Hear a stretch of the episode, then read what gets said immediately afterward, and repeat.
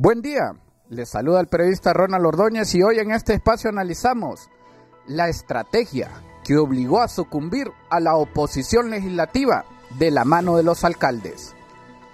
La sorpresiva irrupción de los alcaldes del tradicional bipartidismo para presionar a sus instituciones políticas a negociar con el oficialismo los repartos del poder en la elección de cargos de segundo grado avisora un virtual fin a la crisis legislativa tras cinco meses de intensa presión hacia la oposición política, en especial el Partido Nacional.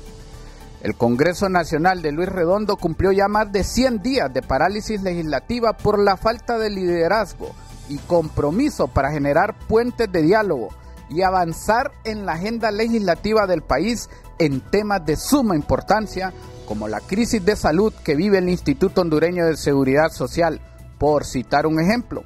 o el tema de la generación de empleo temporal que reclaman los empresarios y los hondureños desempleados. La elección de los cargos de segundo grado como el fiscal general y adjunto, los magistrados del Tribunal Superior de Cuentas, los comisionados de la Unidad de Política Limpia, del Instituto de Acceso a la Información Pública y los reemplazos en el Tribunal de Justicia Electoral y el Consejo Nacional Electoral son los temas que han concitado el interés de las agendas legislativas y ejecutivas desde mediados de año. Y en el caso del Poder Legislativo, las presiones sutiles y abiertas hacia la oposición política han tenido manifestaciones de escalada de polarización y confrontación preocupantes.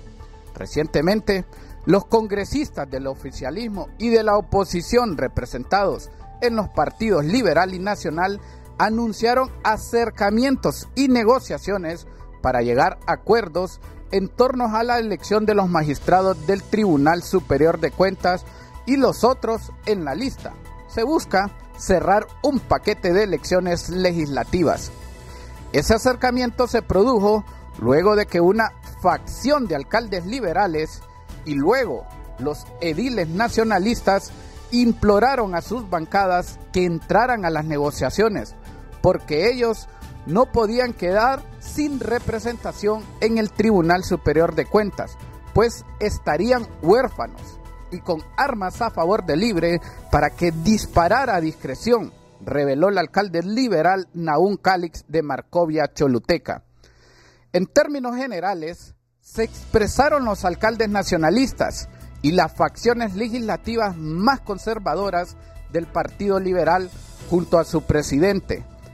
desacatando la resolución del Central Ejecutivo. Entraron a las negociaciones del reparto de cuotas a las que se sumaron los nacionalistas.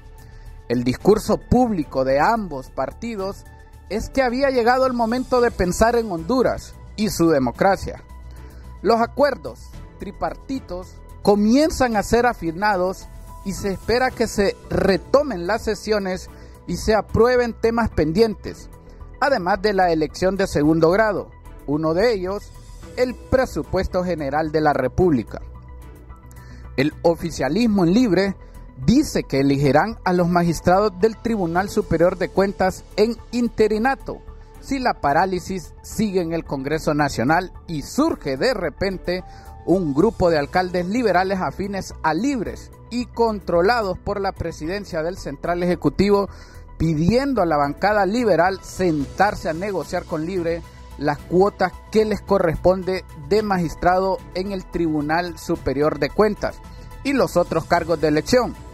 Días después, los alcaldes nacionalistas presionan por lo mismo y la bancada del Partido Nacional anunció que entrará a las negociaciones con Libre.